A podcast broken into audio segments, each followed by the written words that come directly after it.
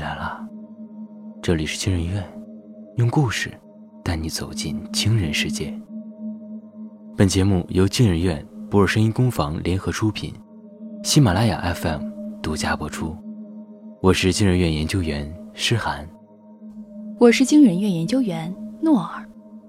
今天要讲的故事是：我趴在猫眼上，看见了变态的眼睛。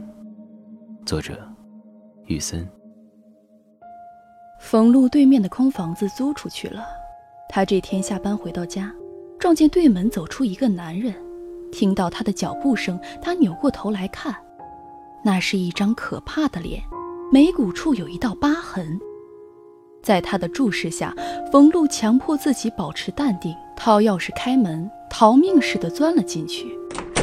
上了锁后，他趴在猫眼上向外看，正对上那个男人的目光。一阵寒意攀上了冯路的脊背，他把手撑在门上，防止自己双腿发软倒下去。男人继续盯着冯路的房门站了好一会儿，最后悻悻离去。这种破旧的小区没有监控，这层楼除了他也没有其他人居住。冯路不禁有些后怕，他倚着门，竭力平复自己的呼吸。冯路是外地人。大学毕业后选择了留下，找了份还不错的工作，收入中上。可是，在大城市，仅凭一份薪水不可能负担起高昂的房价。无奈，他在公司附近找了一个出租房。小区唯一的安全措施是两个门卫，一对年近七十的老夫妻，大部分时间都窝在门卫室里看电视，对乱停乱放的汽车视而不见，有陌生面孔进去也不会管。冯路对新邻居很在意，他为此还特意去问了门卫。老爷子眯着眼睛想了很久，才在老婆的提醒下想起：“哦，是有个新搬来的。我跟他要联系方式啊，他压根就没理我，也不知道他是做什么的。”说的理直气壮，好像这些都不关他的事儿。这对老门卫向来如此，冯路懒得再问。对于这个恐怖的邻居。冯路所能做的只是提醒自己多加小心。警察局里，一位警察在做着笔录，面前是一个中年女人，旁边坐着一个垂头丧气的年轻男子。中年女人对警察说：“我女儿就是被这个小崽子拐跑的，你一定要撬开他的嘴。”年轻男子连忙解释：“阿姨，我真不知道张轩去哪儿了，我也一直在找他呢。”警察让两个都住口，一个一个说。中年女人是张轩的母亲，年轻男子孟超则是张轩的恋人。三天前，张轩对他妈说要出去旅游，之后就联系不上了，手机关机，朋友圈也再无更新。张轩母亲原以为女儿的手机只是暂时没电，没想到等了两天，张轩的手机仍然是关机状态。张轩母亲都快急疯了。下意识就想到张轩的男友孟超被张轩母亲找上了门，自己是一头雾水。和张轩一起旅游的人确实是孟超，孟超还专门请了假。结果在出发那天，他被放了鸽子。张轩一直没有出现，电话也打不通。巧在两个人前几天因为行程问题闹了点别扭，孟超心思粗，以为张轩是在气头上，不愿意和自己联系。旅游也作废了，压根儿就没觉得张轩的无故失约有问题。直到张轩母亲找来，在楼道里歇斯底里的喊：“你把我女儿藏哪儿去了？”试图跟快急疯了的母亲讲道理是行不通的。孟超提议报警。一个星期过去，邻居和冯路只碰了一次面，大部分时候。他们的出行时间是相左的，但就是那一次碰面，对方丝毫不加掩饰的贪婪眼神，让冯路在烈日下出了一身冷汗。下意识的，他上下班总把自己裹得很严实，高跟鞋和套装都装在口袋里，到了公司再换上。他还在网上订了一瓶防狼喷雾剂，观摩了很多女子防身术的视频，在家对着墙壁练习了很久。单身女人、陌生城市、破旧小区，三个因素组合起来，她是绝对的高危人群。很快，冯路就感谢自己做了准备。他所在的项目组完成了一个大 case，组长订了豪华自助餐犒劳大家。在一顿狂吃海喝后，组长又带大家转场到 KTV 庆祝。连续加了将近一个月班，组员们在 KTV 里面像一群疯子，大声嘶吼。冯路也暂时放下了心里的事儿，跟着一起狂欢。聚会结束，冯路坐出租车回到小区，走进楼道，突然，他感觉吸进肺部的空气仿佛带着冰碴，这里的气温几乎降到了冰点以下。冯路租的房子在五楼，他从未感觉到灯光像现在这样昏暗，楼梯像现在这样漫长，好像他永远都到不了目的地。更要命的是，就在冯路一步一步向五楼推进时，楼下响起了脚步声。冯路下意识认定脚步声来自那位恐怖的新邻居。他低头看着自己脚上的高跟鞋和露了一截大腿的裙子，心里暗恨：今天真是不小心玩嗨了，忘了换上便装再回家。果然，当冯路走到房门口，刚摸出钥匙。后面传来一个声音：“嗨，美女，这么晚才回来？”这个声音让冯路的头皮如通了电一般。他背对着那个人，把手探进包里，攥住了那瓶防狼喷雾。那人越来越近，近到已经失礼的距离，却还没停下来。看来肯定是不怀好意。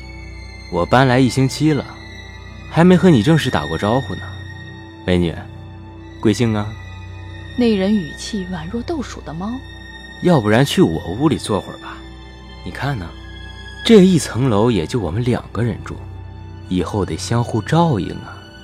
他眼里闪着贪婪的光，伸出手想握住面前莹白的手臂。他以为面前的女人已经怕到腿软，动不了了，没看见他一直没有任何动静吗？这才是乐趣所在，要让他们。切实地感受到他男性的威慑力。就在此时，冯路突然转身，高跟鞋精准地踢中男人的命根子，然后抄起一只小瓶子，对他的眼睛喷出毒辣的水雾。啊！男人的眼睛和下半身同时遭受重创，杀猪似的嚎叫起来。冯路赶快拿钥匙开了门，迅速溜进去，锁上门。他趴在猫眼处观望，男人熬过了最猛烈的一波痛楚，狠狠一脚踢在冯路的门上。臭婊子，赶紧滚蛋！再不滚，姑奶奶马上报警！听到“报警”二字，男人随即冷静下来，似乎打消了更进一步的行为。在转身回到自己房门之前，他靠在冯路的门边，轻声说：“哼，美女，一定要时刻保持小心。”否则，就算你真的报警，哪怕我真的被抓，你也来不及被救。嘿嘿，来不及的。经过昨晚的事儿，冯路感觉自己和那个男人算是结仇了。可惜自己一时半会儿是不能搬走的，说不定在未来的某一天，那男人就会躲在背后把自己给害了。报警的话，警察最多就是让自己预防，因为实际侵害并未产生。他们不可能派出警力保护，指望楼下那对老夫妇也不靠谱。那样的老年人，他们还需要别人来保护呢。冯路只得冒着惹领导生气的危险，每天提前半小时下班，在家完成剩余的工作，这样至少不会出现三更半夜才回家的情况。这天早上，冯路出门时恰好和邻居打了个照面。男人阴阳怪气地看着他，冯路不敢露怯，瞪着他。男人收回目光，提着一袋垃圾出去。不知是不是眼花，冯路觉得自己看到的那个垃圾袋里有女性用品。奇怪，门卫老头明明说过，搬进房子的只有那个男人。一整天，冯路都心神不宁，总感觉那个男人的房子里还有另外的秘密。依照那个男人对他的作为。他直觉那肯定不是好事，冯路想的后背发凉。他隐约觉得那个男人，或许比表现出来的更危险。张轩的行踪在进入一个巷子后再无下文。警察们走访了巷子里的住户，确定张轩是在这里被带走的，去向不明。张轩母亲在确定女儿是真的失踪后，濒临崩溃。她抓住孟超，死命撕扯。都是你，都是你！你要是多点心，怎么会让张轩出事儿？孟超懊恼极了，他不敢辩驳，自己在这件事上是有责任的。警察劝住了张轩的母亲，让他冷静下来，他们会尽快找到张轩的下落，把人平安送回家。暂时送走两位，调查组聚集起来，开了一个阶段性会议。每个人把自己查到的线索和笔录都反复交叉审阅，试图找到新的突破点。最后，总算从某位住户的笔录中看到一丝新线索：有一个自称是回收废旧手机的男人，之前经常在那巷子附近晃荡，可是最近却再也没有出现过。而他最后出现的时间，正是张轩失踪的那天。根据那位住户的描述，那个男人长相有点可怕。眉骨处还有道疤，看起来就不像个正经人。尤其是有漂亮女人路过时，他都会一直死死盯着人家看。嫌疑人是有了，也根据住户的描述画出了嫌疑人的画像，但是除了眉骨处的疤痕比较醒目，很难找到其他异于常人的特征。就在破案的希望逐渐变得渺茫时，他们接到报案中心的电话，说是有一个报警电话。报案人描述的嫌疑人长相和调查组交给报案中心的嫌疑人长相完全相符。冯路趴在猫眼处很久，直到邻居出门，手上还拎着一个垃圾袋儿。这次冯路看清楚了，垃圾袋里面装着一堆盒饭，就算一个人再能吃，也不可能消耗这么多食物。冯路确信，对面的房子里不只有那个男人，还有另外一个人。还是个女人，一个从不露面的女人，一个连门卫都不知道她存在的女人。想到那个男人上次对自己意图猥亵，以及网上经常报道的年轻女性失踪案例，冯路肯定房子里面的女人极有可能是被他绑架的女性。在确定邻居出门后十几分钟，冯路大着胆子开门，他靠近对面的门，用力拍着。有人吗？没有回应。冯路继续拍着门，直到他想放弃时，里面终于传来一阵隐约的呜咽，好像有人被捂住嘴发出的声音。冯路的头皮发麻，他知道自己猜对了。他赶紧回家，拿出手机，按下了幺幺零三个数字。起初，这通电话没有得到重视，接线员以为这又是一名想象力过剩的报案人。但是，当冯路说出邻居的长相，提到眉骨处的疤痕时，接线员敏感了起来。接线员将信息报告给调查组，调查组马上回拨了冯路，将嫌疑人画像传给了冯路。即使是画像，但是冯路一眼就肯定这就是对面的恐怖邻居。近日，我市公安局破获了一起女性绑架案，受害人已被顺利救出。在冯路的要求下，新闻隐去了所有关于他的信息，只剩下某热心市民的身份。恐怖的邻居终于消失了，冯路又恢复了往日的清静与安定。这天，他下班后回家，路过楼下门卫室，和老夫妻打了个招呼。等他走后，那个老婆子突然想起了之前没有想起的一件事儿，不过她年纪大了，不太肯定。那个冯小姐。我记得有个男的送她回了家，但我记不起那个男的出没出来。老头白了他一眼：“哎，都说你老糊涂了，冯小姐哪有男朋友啊？她一直都是一个人。”电视剧又开始了，老两口放弃了争辩，投入到剧情之中。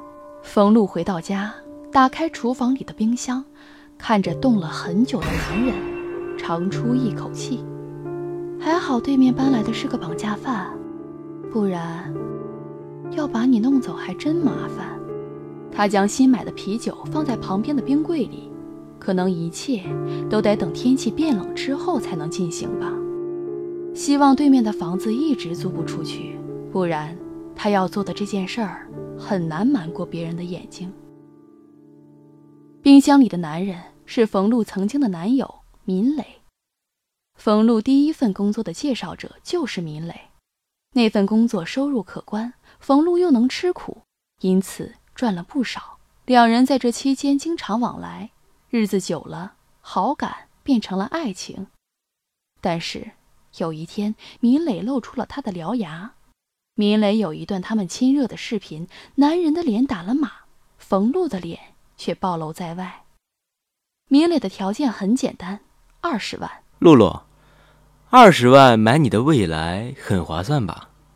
这可是看在熟人的面子上才有折扣的。还好，此时冯路已经签约了工作，他咬牙以未来五年的薪水作为担保。在网上借了二十万，转账给了明磊。民磊当着他的面删除了所有备份。冯路狠狠给了他一巴掌，也没有打散民磊脸上恶心的笑。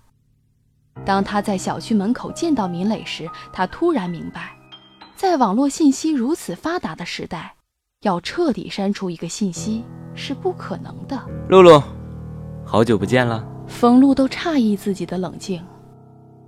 走吧。民磊以为他已经有心理准备，得意地跟着他上楼。经过门卫室，老夫妇盯着电视，丝毫不关心经过的是什么人。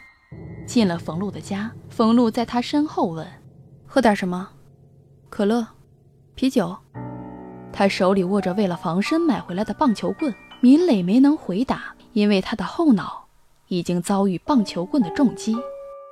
见他倒下后，冯路又补上一棍。确定闵磊死亡，才瘫坐在沙发上。这个男人的死亡，才是冯路买回未来的真正价格。他把他搬运到冰箱里，幸好这层的住户就他一人，别人听不到动静。没想到的是，第二天，对面空置了一年的房子就搬来了新住户，看上去是个很不好惹的危险人物。